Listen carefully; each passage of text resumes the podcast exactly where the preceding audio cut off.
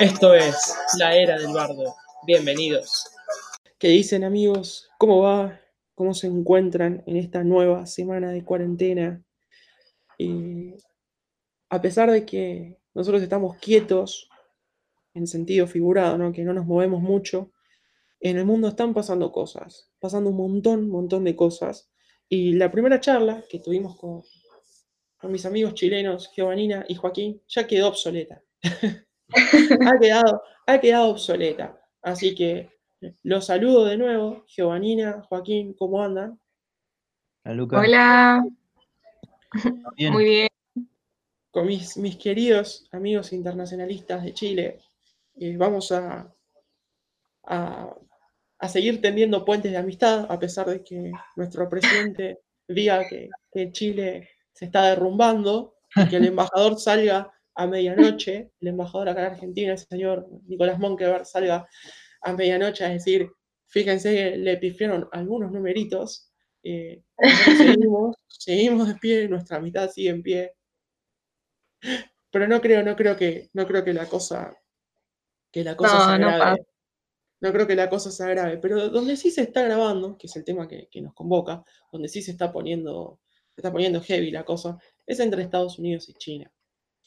Eh, tenemos como múltiples variables para, analizar lo que está pasando y por eso los vuelvo a convocar a ellos. Eh, que en el medio de este, de este virus y de toda esta crisis en, muchos aspectos, una crisis, eh, se puede decir sanitaria, se puede decir económica, si se suma la escalada militar, estamos ante un tiempo bastante complicado. Entonces, más allá de, la trampa de Tucídides, cuando Graham Allison saca ese artículo y, se empezaba a notar que, bueno, el ascenso pacífico de China, hasta qué punto podía llegar a ser pacífico, 20 eh, años después de, ese comienzo de, ascenso pacífico, de, coexistencia entre todos los estados, empezamos a ver señales de conflicto, se empiezan a ver. Eh, China tiene demasiados frentes abiertos en este momento. Eh, sesionaron, sesionó el Congreso eh, en diferido, esto que iba a ser en marzo terminó siendo la semana pasada. Eh, creo que la noticia más resonante, o las dos noticias más resonantes, la primera es que se eliminó la expectativa económica, una forma de tomar el camino de la salud y del combate a la pobreza por sobre el crecimiento económico que es un concepto bastante interesante, sobre todo para eh, Latinoamérica, que va a ver su PBI caer fuertemente en esta crisis. Eh, y también el cambio de la ley de seguridad en Hong Kong. Eh, y como no si fuera, como si no fuera poco, tenemos un Estados Unidos en año electoral donde, donde cualquier excusa donde cualquier excusa es buena para polarizar y donde los dos partidos políticos están haciendo un esfuerzo enorme por asegurarse que haya la menor influencia de parte de otros países en el resultado de la elección. Y en el medio queda TikTok, como si no fuera poco, que ha sido, yo creo que el sponsor oficial de la cuarentena en, gran parte del mundo. Así que tenemos un montón, tenemos un montón. Eh, chicos, eh, ¿Qué creen ustedes que está pasando, que está pasando con China? ¿Es el, ¿Es el, héroe, es el villano de, esta, de este presente que nos, que nos convoca a todos? Em, bueno, yo pienso que estos días he recurrido mucho a Henry Kissinger para leer la situación actual de China. Y siento que es el momento porque de alguna forma han pasado cosas imprevistas, cosas que no teníamos pensado, pero los que estudian más y se han dedicado más a China saben que hay documentos, hay declaraciones, hay proyectos que tenían pensado el cómo actuar en situaciones así, principalmente en términos diplomáticos. Em, durante mucho tiempo, yo creo que yo, yo lo tenía como más o menos pensado hasta que vi la parada militar del año pasado China destacaba mucho en, el, en términos de soft power, pero por un soft power gubernamental, a diferencia, por ejemplo, el que lleva Japón o Corea que está más enfocado en lo económico, este es un soft power eh, integral, con la visión del gobierno. Y de pronto uno empieza a recordar también datos más específicos, por ejemplo, de defensa, de situaciones estratégicas, de que hay ciertas letras chicas. El soft power de China se desplegaba de una forma, por ejemplo, en Europa y en América Latina, pero en África y en Medio Oriente se despliega de otra. Eh, hay, puntos que uno logra, logra ahí tratar de tomar en cuenta y se da cuenta que todo esto es parte de una estrategia general, solo que no la habíamos visto reflejada. Y yo creo que es súper importante pensar, como lo que decía Deng Xiaoping, que era eh, esconder nuestras capacidades y esperar nuestro momento. Creo que este es como el momento porque, bueno, todos esperamos que no se caiga en la trampa de Tucídides, eh, porque la amenaza directa vendría desde la confrontación iniciada por Estados Unidos.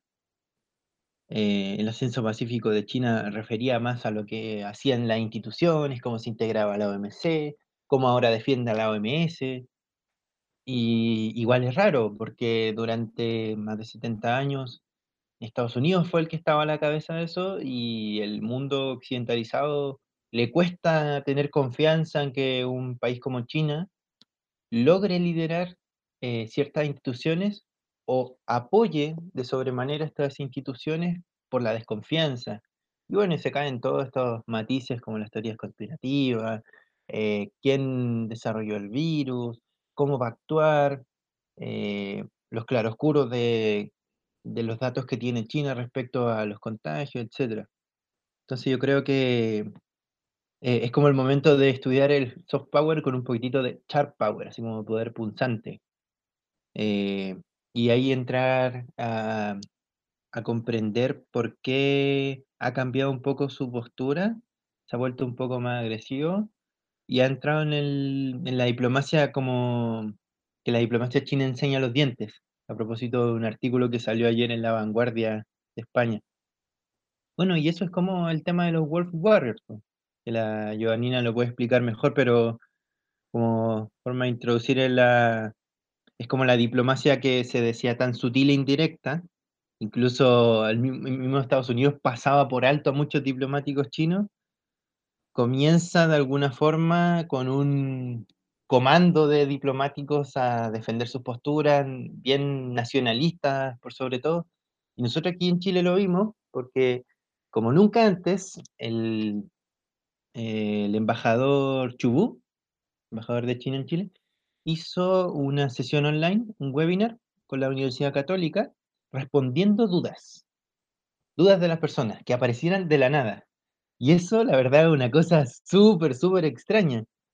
Y por supuesto, en ese webinar estaban eh, diputados de derecha, militares, jueces, académicos, habían en total unas 200 personas, de los cuales por lo menos 100 eran grandes personajes y figuras políticas y académicas del país, cuestionando punto por punto lo que iba diciendo el embajador y a la vez, cierto académico, eh, respaldando la postura del embajador. Pero una situación súper particular. Tomando un poquito las últimas reflexiones, Em, yo, más, que pensar en que esté eh, en una postura correcta o incorrecta China, es lo interesante em, abordar esta polaridad que cada vez se hace más patente, ¿no?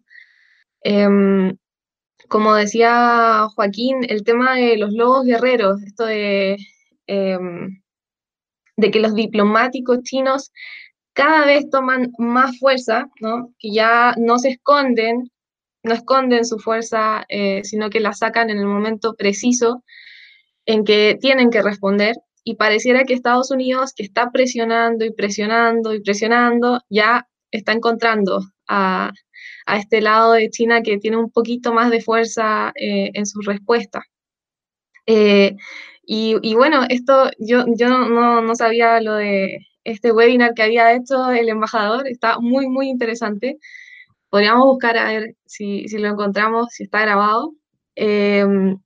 Y si sumamos a esto otros datos que son muy interesantes, como el hecho de que en comparación con el año 2019, las cuentas de diplomáticos chinos en Twitter ha aumentado exponencialmente en los últimos meses. Eh, y esto demuestra un poco eh, que están tomando cada vez más partido eh, en lo que está pasando en los respectivos países y en el fondo vienen a contraatacar, ¿no? Porque por todos lados están tirando flechas hacia China y ya, ya no puede ser así, ¿no? Tienen que defenderse.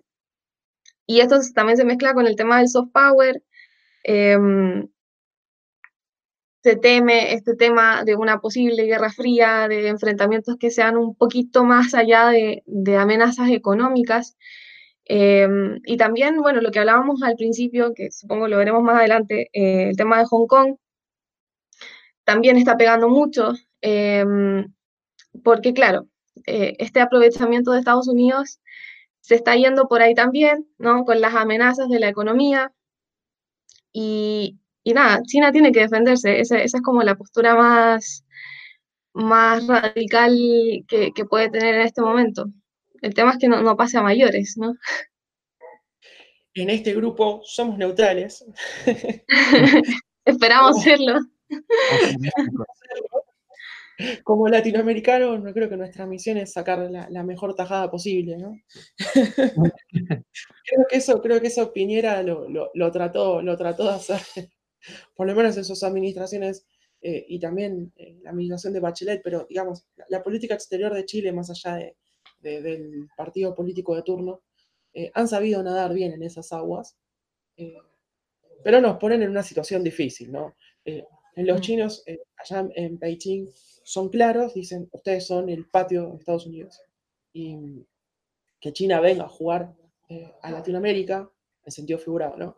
Eh, es un poquito, hey, estamos, estamos golpeando la puerta. Eh, pero Estados Unidos también juega en el patio de China. Vamos, vamos, en el patio trasero de China, digamos, digamos la verdad, o sea, Corea del Sur, este, esta puja entre Corea del Sur y Corea, y Corea del Norte siempre afecta, afecta a China porque es tener es tener en, la frontera de, de, Liaoning, tener a los estadounidenses como para Rusia, eh, podría ser que, Ucrania se, incorpore en OTAN, ¿no? Es tener al, rival en la puerta de tu casa, literalmente. Y es una situación, es una situación extraña. Eh, pero yendo, ¿no? Yendo a lo, que decís de esto, de este concepto que es, no, es muy, no es muy viejo, que se llama la diplomacy o diplomacia, que es esto de que las, autoridades o los líderes de opinión que, manejan en cierto punto las políticas exteriores de los, de los estados estén en Twitter y, que, que, participen. Y, en el caso de China, uno de los, de los, eh, de los personajes más particulares de esa diplomacia es la vocera de, del ministro de, Relaciones Exteriores, eh, la, oficial Hua, que es conocida por su, su virulencia, es una persona de, armas tomar, ¿no? Creo que es un poco, ha sido, ha sido el estandarte de, ese, de esos lobos guerreros, ¿no? Y qué bueno que sea una mujer. Eh, pero también hay un, hay un personaje que es el señor Hu Xixin, que es eh, el editor del Global Times. El Global Times es de todos los, los medios de comunicación en inglés que, salen desde China al mundo, es el de, tendencia más nacionalista de todos, ¿no? Entonces, leer la editorial de, Global Times es eh, estar todo el tiempo en contacto con este mensaje de vamos al choque, vamos al choque, vamos al choque. Pero se ha convertido este señor Hu un poco también, ¿no? En este, junto con, con, con Hua, con la, vocera del ministro Wang, ha sido un poco el estandarte de este, de este contraataque chino, ¿no? Es un tipo que eh, se le anima y, le contesta a, todos, a todos los periodistas internacionales, le contesta a políticos y además el tipo provee material. Entonces, por ejemplo, vamos, vamos a entrar un poco en el tema de Hong Kong ahora. Eh, obviamente, Hu sale a defender la decisión de Beijing en estas dos sesiones de cambiar la ley de seguridad, porque ven que eh, se está afectando en cierto sentido, las libertades de los, de los hongkoneses. Y las imágenes que ellos proveen son imágenes bastante crudas, o sea, eh, los, no sé cómo llamarlos, los, vamos a decir, independentistas, me parece que es una palabra demasiado exagerada, pero sí los que, los que pelean por el status quo de Hong Kong, por el status quo que, han tenido casi desde, desde, siempre, todo el siglo XX, y son imágenes de vandalismo, de rotura de vidrios, de, ataques con, bombas molotov, y también de asesinatos. Porque lo que está pasando ahora, o al menos lo que relatan estos medios chinos, es que eh, hay violencia hacia los pro-China. Entonces, aquellos que apoyan las medidas del gobierno central están siendo combatidos de alguna forma. Eh, hay un peligro de que esto se vaya de las manos, porque a ver, si hablamos en términos de soft power, ¿no? Esto que en palabras de, Joseph, de Joseph Nye, era eh, la forma de, ¿no? de, de, ejercer tu influencia sin usar las armas, esto que sería el poder duro y que Newt Gingrich, un gran representante estadounidense, un gran estandarte del Partido Republicano, que supo en los 90 tener mucha, mucha influencia, dado su estruendoso triunfo en las, en las legislativas, donde le puso un freno a, las políticas demócratas, aunque no le sirvió, Clinton fue reelecto después, pero Gingrich lo resume a soft power como más que eh, liquidar enemigos a ganar aliados, que es una forma ¿no? de, lograr tus propósitos de una manera más eh, tranquila. Pero ¿le sirve a, China la situación de Hong Kong para ganar aliados en este momento? Yo pienso que en general estamos viendo que posiblemente Hong Kong sea la chispa también en, en, todo esto de las protestas. Pero yo he visto también con principal preocupación que dentro de como la escala geográfica de cómo se dan estas protestas, hay ciertos símiles, por ejemplo, con las protestas contra el confinamiento en sí, no como causas políticas, sino como las protestas que se han llevado a cabo en Brasil, en Estados Unidos, contra los gobernadores.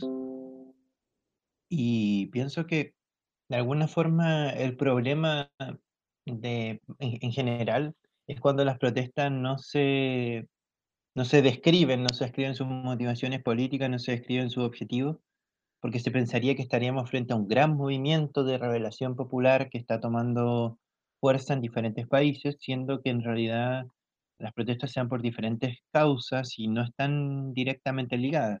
Pero es lo que se trató de hacer, por ejemplo, el año pasado con Chile, Ecuador, Hong Kong, España, Francia ponían ahí el eje de, protesta.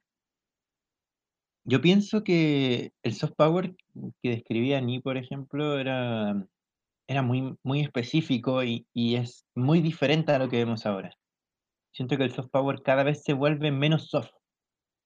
Porque si veíamos los ejemplos como, como el partido de ping-pong entre Estados Unidos y China, eso era un ejemplo de soft power eh, ahora ejemplos de soft power es por e, la influencia de TikTok, pero es un soft power que no es eh, consensuado y por lo tanto se ve, se puede ver con ciertos tintes negativos, como lo que pasó con Huawei, que siendo una empresa que no estaba directamente ligada a un propósito de espionaje o de influencia china en Estados Unidos, se vio como una amenaza para la tecnología por la carrera por el 5G.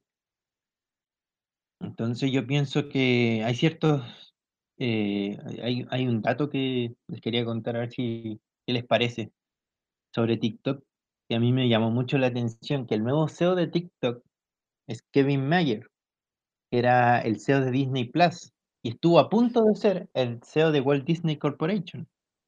O sea, esa clase de personaje, siendo el CEO de TikTok, con la influencia que tiene Disney, con la influencia que tiene Disney para los medios en general, que pasó de ser un canal, eh, una marca, a comprar parte de Fox, a eh, extenderse a las plataformas digitales de streaming. Entonces, yo veo aquí en esta jugada eh, un potencial conflicto a pesar de que directamente no lo sea. No sé qué opinan ustedes de eso. Em, bueno, primero, respondiendo a la, pregunta inicial de Lucas, la verdad yo creo que podría estar influyendo negativamente en este momento el tema de Hong Kong em, por un, un, elemento en particular que tiene que ver con los derechos humanos, ¿no?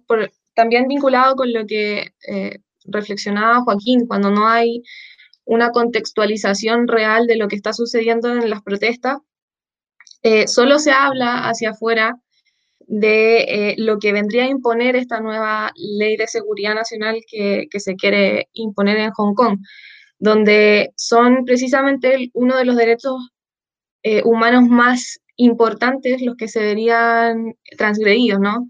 Como libertad de reunión, libertad de expresión, em, la libertad de prensa, que es una de las cosas más importantes ahora para Hong Kong, y la libertad para la huelga, ¿no?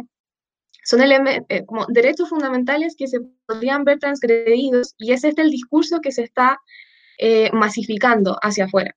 Entonces, al no haber un contexto detrás, em, pareciera que todo es malo para China, ¿no? Eh, en el fondo, está haciendo las cosas mal porque no, no está respetando estos derechos, por, como por un lado, y por otro lado está catalogando todas estas em, como estas protestas que son legítimas, eh, pero más allá, eh, como digo, del contexto, que no se sabe qué es lo que ha pasado realmente ahí con la violencia que, se ha llevado a cabo, em, en el fondo se les em, contextualiza como algo subversivo, como un terrorismo.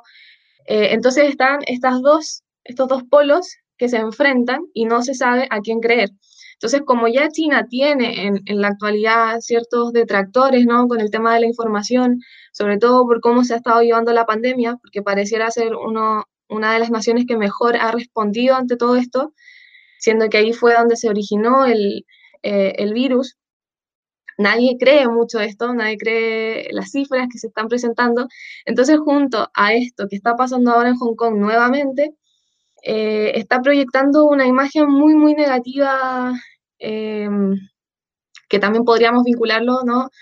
Con esto de querer imponer en Hong Kong eh, una legislación y no a través del anexo número 3, ¿cierto?, de la ley básica que tienen eh, en Hong Kong, donde debería haber una transición hasta hacia esta nueva legislación, no solo una mera imposición. Entonces, todo esto son como elementos bastante em, llamativos y no de una buena manera para lo que está haciendo China. Así que te dejo el tema de TikTok eh, a ti porque eres mucho, mucho más con esto. Eh, digamos como para poner un poco, ¿no? un poco más de cierre a lo, de Hong Kong, que eh, siempre es fácil, siempre es fácil avanzar en, en esos propósitos cuando, cuando la base es, por así decirlo, es baja, ¿no? Pero, pero Hong Kong tenía, o tiene, mejor dicho, un nivel de,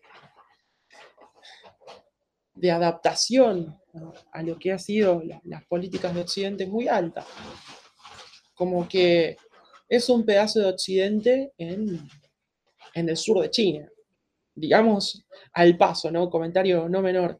Eh, todos se refieren a Hong Kong como la isla, pero también Hong Kong tiene una parte que es eh, la provincia de Cantón, o sea, también tiene su parte en el continente, con lo cual eh, el diálogo es muy fluido entre Hong Kong y los ciudadanos de, de Chuhai, que es la ciudad eh, más cercana, o Shenzhen, o, el mismo, o el mismo Guangzhou, ¿no?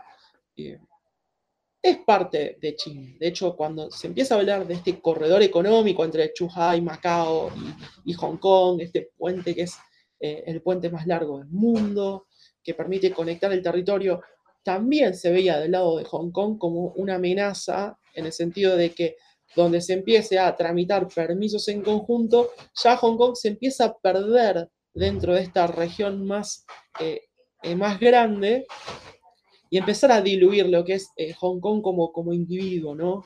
Lo que es eh, Hong Kong como, como una cosa aparte.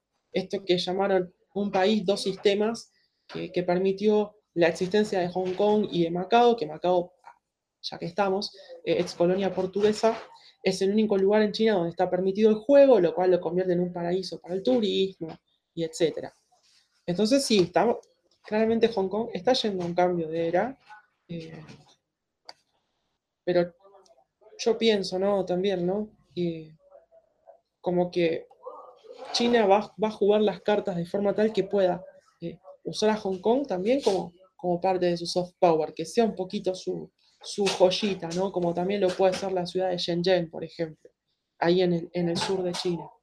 Eh, pensémoslo, pensémoslo así. Eh, Hong Kong es uno de los centros financieros de Asia. Eso también es soft power. Entonces, no creo que quieran tirar ese, capital por la borda. Y yendo al caso de TikTok, eh, buenísimo lo que, lo que contás, Joaquín, de la, de la incorporación de Kevin Mayer como, como CEO de TikTok y además como jefe operativo de ByteDance, que es la empresa, la, nave nodriza ¿no? de, TikTok, que es una de las empresas de tecnología chinas que más ha crecido. O sea, ByteDance ya está eh, junto con Tencent, con Baidu y con Alibaba, yo creo que son de las, de las cuatro más importantes hoy en día. Y es la que más crecimiento tuvo.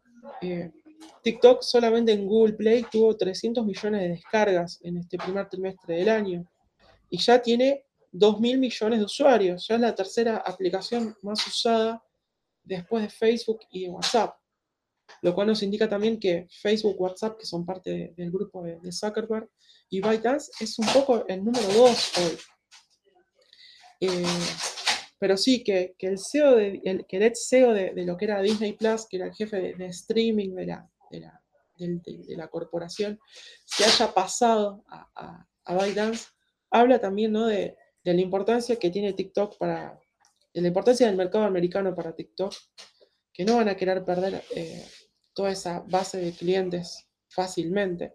En un momento donde Marco Rubio, es bueno, el senador por Florida, republicano, ha sido uno de los más enérgicos en la crítica contra, contra TikTok, pero también Chuck Schumer, que es el, jefe de los, de los demócratas, ¿no? ha sido quien con Mitch eh, McConnell han llevado juntos el Senado americano, uno de los demócratas y el otro de los republicanos. Entonces, eh, pero esto no es, no es algo que le haya pasado exclusivamente a TikTok. No se olviden que cuando fue el escándalo de Cambridge Analytica, Zuckerberg también fue al Senado americano y la pasó bastante feo, la pasó bastante mal, ¿no? Eh, yo creo que esto es parte de algo muchísimo más grande, que quizás es algo que podamos eh, debatir en otro, en otro video, eh, que es el tema de, las fake news. ¿Por qué? porque la principal crítica que le hicieron a Facebook en su momento era de que Facebook no reconocía que era un medio de comunicación. Entonces, eh, al considerarse Facebook como una especie de intermediario entre el usuario y, lo que serían los medios de comunicación, porque si vamos al caso, así como en su país la tercera, el Mercurio, tiene su perfil en Facebook donde, publican sus, noticias, en Estados Unidos también y en todo el mundo, lo que hizo Facebook es, nuestro algoritmo le permitió a la gente mirar solamente contenidos que sean afines a sus ideologías. Entonces, los que votaban a Hillary veían todo contenido a favor de Hillary y el día de la elección se pensaron que ganaban y ese pensar que ya ganamos pudo haber eh, reducido sus esfuerzos y se perdió porque no se esforzaron lo suficiente porque creyeron que ya estaba ganada. Pero del otro lado, los, los trumpistas también. No creo que, vieran noticias, no quiero que les llegaran noticias de Vice, les llegaran noticias de, de Breitbart. O sea, eso está pasando. Y puede pasar algo similar con TikTok. El tema es el siguiente, y me meto un segundo en el marketing para volver a, la cuestión. Eh, decía Al Rice, que fue uno de los padres del marketing y la publicidad, que la batalla de las marcas se da en la mente de los consumidores. Y hoy está pasando algo parecido. Eh, si usted, no, no, tengo estadísticas en mano, pero ya con ver el volumen de descarga de TikTok y cómo los challenges se han viralizado, está claro que la gente está pasando mucho tiempo de su, de su tiempo que ocupa en medios, lo está pasando en TikTok. No lo está pasando en Facebook, no lo está pasando en Twitter y mucho menos lo está pasando en, en la versión digital de los medios tradicionales. Y yo creo que ese es el miedo, que el miedo es que la gente está pasando todo el tiempo en una app de entretenimiento, pero en esa app de entretenimiento se pueden colar otros mensajes. Y por eso van a querer regular. Ahora, ahora. Ustedes, ya un poco Joaquín tiró la pauta. ¿Les parece que es soft power chino? Porque, a ver, se ven muy pocas referencias a China en TikTok. De hecho, en China TikTok no existe. Está Douyin, que es la versión original de TikTok. Eh, entonces, e, en mi, en mi punto, entonces, en mi punto de vista, eh, yo no considero esto que sea soft power, es más una iniciativa privada que empieza a surgir, pero no es que China se está, se está poniendo al frente a decir, ah, vieron TikTok, este lo hicimos nosotros. A mí no me está dando esa sensación. Yo creo que es más un poco de humo en un, en un año electoral.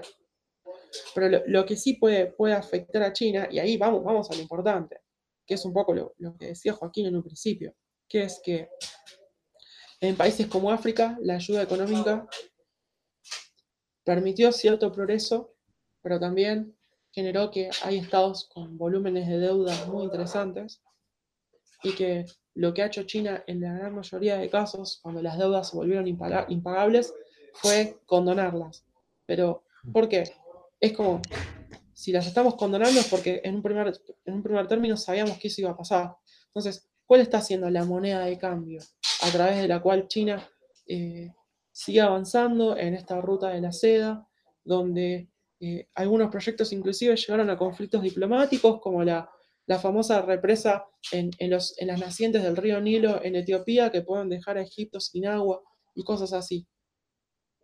Como que si nos quedamos con TikTok nos estamos perdiendo, como decís Joaquín, nos estamos perdiendo lo importante, que es que hay una estrategia coordinada detrás de esto. Cuando Xi Jinping presenta en Kazajstán la, la ruta de la seda, nos muestra que es algo bastante más global. Sí, yo la verdad pienso que, bueno, yo es lo que menos he estudiado del soft power chino, eh, por ejemplo, las posiciones estratégicas que tienen en el Golfo de Bengala, pero sé de su existencia.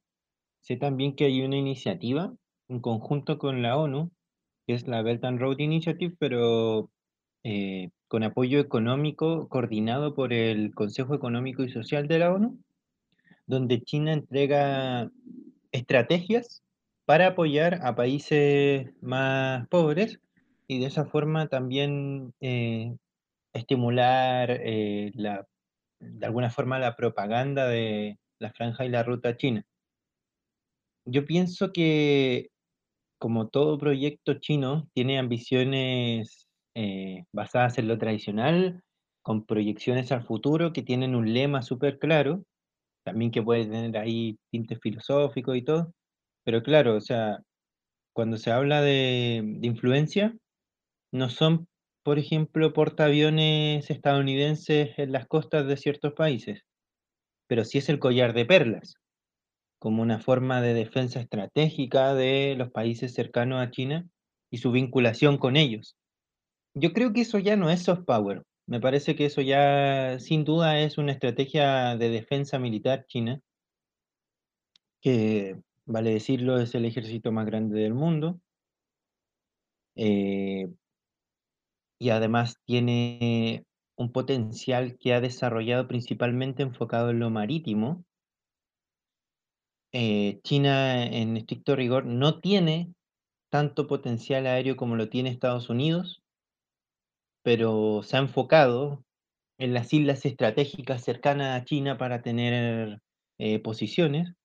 Y hay casos que se definen como soft power, pero también dejan en la duda. Por ejemplo, la base militar que existe en Neuquén, en Argentina. Uno podría decir, claro, intento estratégico y de colaboración científica. Sin embargo, es una base militar. También lo que se hace en la Antártica es una posición estratégica, la Antártica, dentro de las posiciones globales de defensa. Entonces, eh, es como otro ámbito ahí que no, no está tanto en la palestra en todo caso. No, no escuchamos mucho de eso cuando hablamos de la influencia china, sea soft power o sea hard power.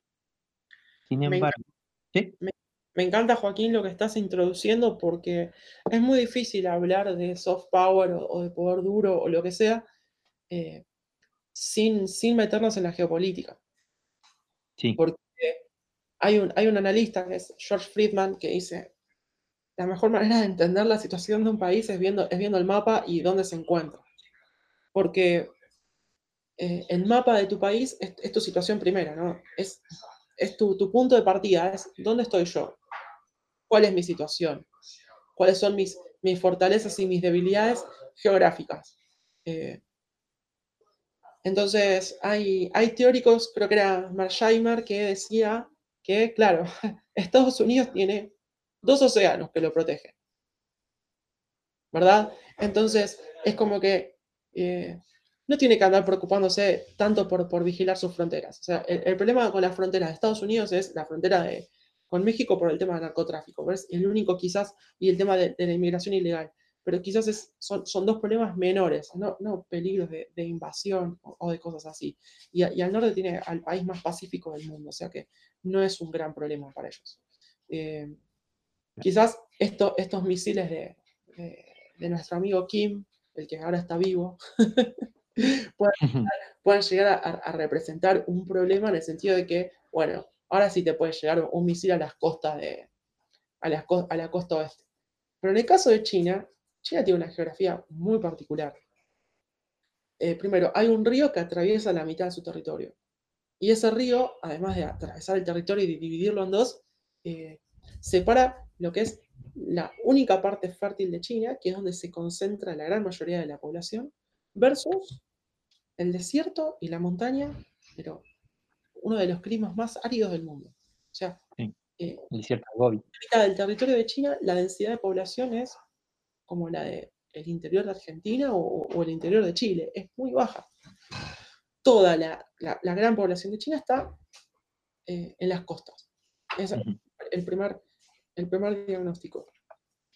Entonces China no se preocupa por lo que pasa en en la frontera oeste, tiene un buffer, tiene un cordón montañoso que impide que llegue cualquier ejército, sea por aire, sea por, o, por tierra, imposible. Pero su agua está rodeado, está rodeado. O sea, China está, eh, está atrapado geográficamente. Al norte está eh, Mongolia, que es, un poco un buffer entre, entre China y Rusia, y también es, uno, es, uno, es el desierto más árido del mundo, que es el desierto de Gobi, el desierto, el desierto más árido y más frío. Eh, entonces, como que no tiene mucho para pensar ahí. Ahí tampoco hay problemas. Pero el problema lo tiene en sus costas, o sea, donde, donde justamente se concentra la mayor población, es donde también tiene los, los, mayores problemas. Donde tiene a un Japón que después de su capitulación en, el 45, eh, hay, más tropas americanas que japonesas. De hecho, eh, eh Shinzo Abe venía charlando la posibilidad de cambiar esa ley y que de Japón empiece a tener también su propio ejército. Después tiene Corea del Sur. Corea del Sur es eh, Norteamérica en Asia. Eh, y tiene, bueno, otros estados que, también, bueno, está cerca Australia también. Australia y China es, un, conflicto permanente más allá de, de, la interdependencia que hay, porque Australia es un país que tiene una oficina de la CIA, por así decirlo, ¿no? es como, y es parte de Five Eyes, que es, que es la alianza de seguridad más importante del mundo. Entonces, se entiende también esa presión de China por, tratar de proyectar poder por fuera de su territorio, pero no la tiene fácil. No, no la tiene. Sin duda que no. Entonces, cuando China empieza con sus escaladas y sus búsquedas en la Antártida y el Ártico, eh, lo hace porque sabe que las rutas marítimas son importantísimas para China. O sea, eh, por el estrecho de Malaca, ahí en, Malasia, eh, pasa la gran mayoría de su petróleo. Y está muy lejos China de, poder tener el control de esa ruta marítima. Por eso pasa lo que vos mencionabas, lo, del Golfo de Bengala y lo de la iniciativa de poder hacer un puerto en, Pakistán. Porque es una forma de obviar el estrecho de Malaca y de tener acceso al Índico, que hay algunos teóricos que dicen que el Océano Índico va a ser el próximo foco del desarrollo global, donde ya el Pacífico, sobre todo el sudeste de Asia, va a empezar a, consolidarse y donde el foco del desarrollo y de la inversión va a pasar al Océano Índico. Y China trató de, poner su, de poner su granito ahí en, Pakistán. Pero, pero es, un tema, es un tema muy, es un tema muy de importancia capital para los intereses de China. Entonces, eh, se llega a cortar el, flujo ahí y, se las pueden ver negras. Eh, chicos, para ir cerrando, eh, al principio yo mencionaba ¿no? esto de que en las dos sesiones, esta grieta entre salud y economía, China la trata de, de traspasar poniendo el foco en el combate a la pobreza. Muchos de los trabajadores que emigran porque es cierto que para poder ir a trabajar, si vos vivís en una provincia, para poder ir a trabajar a una de las grandes ciudades de China necesitas un permiso de residencia. No es que vos eh, te podés quedar permanentemente, sino que por ciertos periodos o para entrar o salir, muchos se quedaron atrapados, muchos perdieron su trabajo. Eh, y, las medidas que fue tomando el gobierno en este inicio de la cuarentena fueron todas apuntadas a reducir la pobreza o en, cierto punto también reducir la sensación de que te estás empobreciendo. Entonces, medidas apuntadas a fomentar el consumo, reducciones de impuestos. Eh, ¿cómo, ¿Cómo ven ustedes esa intención por decir, bueno, nos olvidamos este año, claramente no vamos a lograr el objetivo económico, China va a dejar de crecer a tasas chinas, el objetivo del 6% eh, quedó la nada, pero nuestro foco ahora es que la gente no se vuelva más pobre. Eh, desde, su, desde su mirada, ¿no? desde su mirada social, desde su mirada ideológica. ¿Cómo ven que el foco haya sido en este año trastocado por la pandemia, que China ponga su foco en decir, bueno, combatamos la pobreza? Dale, yo. Sí. Eh, bueno, mira, yo creo que es un poco eh, volver al discurso que tenía China desde un principio de preocuparse de sus asuntos internos y una vez que está relativamente bien, salir hacia el exterior. Eh, yo creo que se ve bien, o sea, es, es, una buena señal en el sentido de que, oh, gatito, en el sentido de que se preocupa por los problemas internos que está teniendo y al final son casi los mismos problemas que vamos a tener todos, sobre todo aquí en Latinoamérica, ¿no? Que ya, ya se están sintiendo muy fuerte, sobre todo en, eh, en Chile, Argentina. Eh, entonces, claro, por ese lado es una buena señal, ¿no? De, que no, no importe tanto el crecimiento económico exterior por este año, eh, sin perjuicio de que es un elemento primordial para lo que está haciendo China. Em, pero claro, no importa la cantidad, sino la calidad, ¿no? Eh, en, este caso, yo, lo veo como, una buena propuesta, en realidad. No sé, Joaquín, si, si puedes abordar algo más, pero para mí, para mí está muy bien. A mí me parece también súper positivo creo que va dentro de las estrategias principales de, de China, que es también como pensando en el sistema Tianxia, donde primero China, luego el mundo, pero la armonía parte desde casa. El centro es lo que tiene que irradiar una, un aura de armonía, de estabilidad y tranquilidad. Por lo tanto, si existe crisis interna en China, principalmente en términos económicos, eh, pero de la economía directa que afecta a las personas, me parece que es súper positivo. Sin embargo, veo igual que esto es propiamente para China, no nos sirve dentro de estas estrategias internacionales de la imagen china porque hay varias cosas que se pueden seguir sacando a China y son las típicas como cuñas que se le sacan al país respecto a su posición internacional, eh, los uigures, el problema de la censura.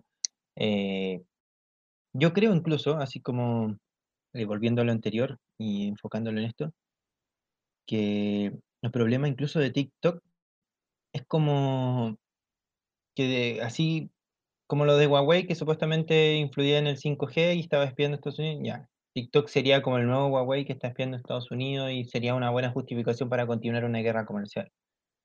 Sin embargo, eh, creo que todos los países se van a ver volcados y vamos a ver como un desafío muy grande para la globalización, que va a ser la política doméstica, el lograr la estabilidad interna Y está difícil porque estos faros luminosos que guiaban proyectos internacionales van a tener que disminuir un poco sus capacidades, pero igual lo siguen haciendo, obviamente.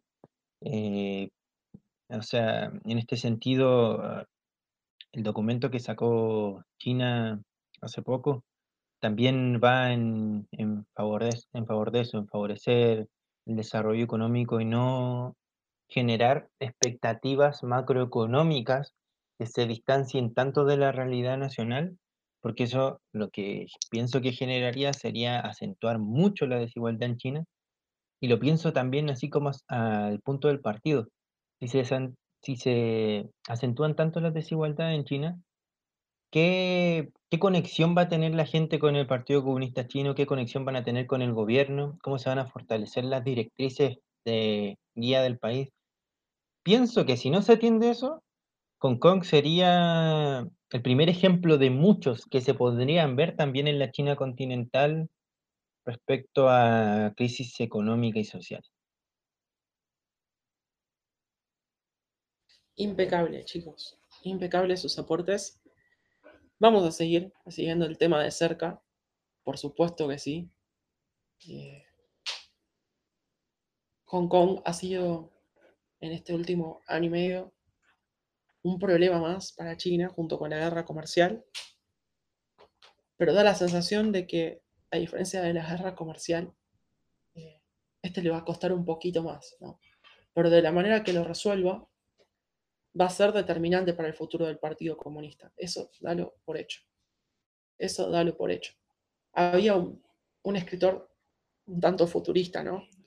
Que en su novela, que relata una especie de, guerra futura, describía al Partido Comunista de China como una entidad completamente distinta a la que es ahora, donde, las, donde la estructura actual del partido fue reemplazada por una combinación entre civiles y privados, ¿no?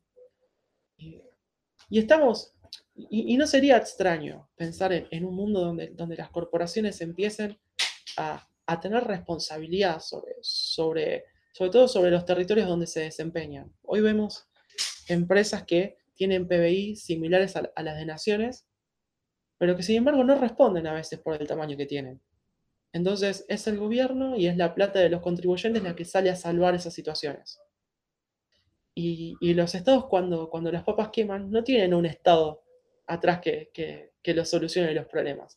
Entonces, eh, estamos yendo como creo que a una, una, revisión de, del sistema en su totalidad y, y, lo que está pasando en China puede ser, puede ser eh, una guía para lo que empecemos a ver también en estas latitudes. Quizás China si hace las cosas de, manera, de manera atractiva pueda dar el ejemplo y ese podría ser un, un, muy buen caso de soft power, donde empecemos a tomar de China las, las cosas buenas y que ayuden verdaderamente a crecer. Porque también a China, y ese ya es mi comentario de cierre, eh, venía creciendo de manera sostenida durante bastantes años, o sea, llevaba 40 años de, de crecimiento sostenido e, e, ininterrumpido. Entonces ahora el desafío es, con estas nuevas variables, demostrar que el crecimiento económico y que la, la erradicación de la pobreza son algo posible. Y eso, principalmente, la erradicación de la pobreza, es algo que a nosotros en Latinoamérica nos tiene que interesar y muchísimo, porque hay un montón de terreno, un montón de terreno por, por crecer, porque cada vez tenemos más pobres. Eh, chicos, les pido un último comentario antes de cerrar, que tiene que ver con la realidad de su país. Porque su país, creo que el coronavirus fue como la frutilla del postre, ya venían con problemas. Eh, hubo, hubo, una chispa que desató, desató, una explosión, una explosión social. Y, y ustedes creen que, ¿qué creen que, que, pueda llegar a pasar? Estamos en, en el medio de la tormenta, eh, ¿qué queda por hacer? Mi observación que se le hizo a un amigo cuando estuve allá en Santiago fue que como no organicen nuevos partidos políticos, eh, va a estar difícil, porque creo que a ninguno de los partidos que hoy ocupan el poder, ya sea como, como oficialismo, como oposición, les interesa lo que pasa con, con la gente que no es de, de, Santiago Oriente. Pero bueno, es un comentario personal ese. Yo, bueno, pienso que la, la palabra que trasladaría a esta situación sería la integración y el trabajo conjunto, pero también la diversidad, porque es cierto lo que tú dices, eh, los partidos políticos no han dado la talla para estos desafíos, se ha dado mucho la, eh, una situación que no, no, se ha, no se ha tomado de la forma en que se debe, se hace proselitismo político en los matinales, por ejemplo, todas las mañanas, las figuras, los alcaldes, los diputados, pero hace poco que se proyectó una imagen que dio la vuelta al mundo, que, bueno, que se proyectó esa imagen que decía hambre en un edificio, en el edificio Telefónica, en Santiago, y que resurgió esto de las ollas comunes, que era un fenómeno que era tan ajeno a nosotros y nuestros papás nos contaban que tenían que comer de ollas comunes de 18 litros porque no alcanzaban la plata para comer. Y claro, es una cuestión tan ajena porque nosotros vivimos, la nueva pobreza se vive del crédito, eh, entonces no, no, es tan, no es tan común eso. Son desafíos bien difíciles y efectivamente se necesita pluralidad, más partidos políticos, se necesitan más actores que hablen y por sobre todo yo creo que transparencia. Creo que ha sido, ha, ha habido mucho orgullo de, de, ambos lados en esta situación y, y ha generado harto conflicto con eso. Y pucha, yo lo veo Chile, pero también veo América Latina y nadie tiene pronósticos muy positivos. Por lo tanto, lo que yo siento que se aplica en escala pequeña y escala grande es la necesidad de integración y la necesidad de consenso. Porque yo creo que en el futuro que nos viene, lo que no logre el consenso va a generar crisis muy duras, muy, muy duras. Eso. Y complementando lo que dice Joaquín, eh, la verdad, por un lado, no hay imágenes muy representativas eh, en la sociedad, al menos aquí en Chile, y, eso no ayuda en el fondo a, a, la situación que ya veníamos arrastrando desde octubre. Eh, y claro, con esto de la pandemia quedó a la espera, eh, había esperanza ¿no? con, con esto una posible nueva constitución, pero con todo lo que ha pasado, lo que ha faltado más es la transparencia en el proceso. Eh, las figuras políticas no logran un acuerdo y es precisamente eso lo que más se necesita. Entonces, claro, el, el pronóstico no se ve bien, al menos por un tema de que ya con la pandemia vamos mal. o sea, lo que dice Joaquín, el tema del hambre, el tema de la pobreza se está acentuando muchísimo entre medio también está el tema de la censura. Han habido protestas también dentro del contexto de pandemia. Eh, y claro, si, si, suceden ahora, en un periodo en que la gente no debería salir a las calles, donde no debería haber agrupaciones, porque la necesidad es tan grande que, que prefieren correr igual los riesgos de enfermarse, eh, unos meses más cuando cuando el, el, punto álgido de la pandemia empiece a, bajar un poco aquí. Yo creo que las protestas van a resurgir nuevamente y quizás hasta con más fuerza. Así que se ve complejo, se ve complejo si es que no hay unidad, si es que no hay transparencia, lo que dice Joaquín.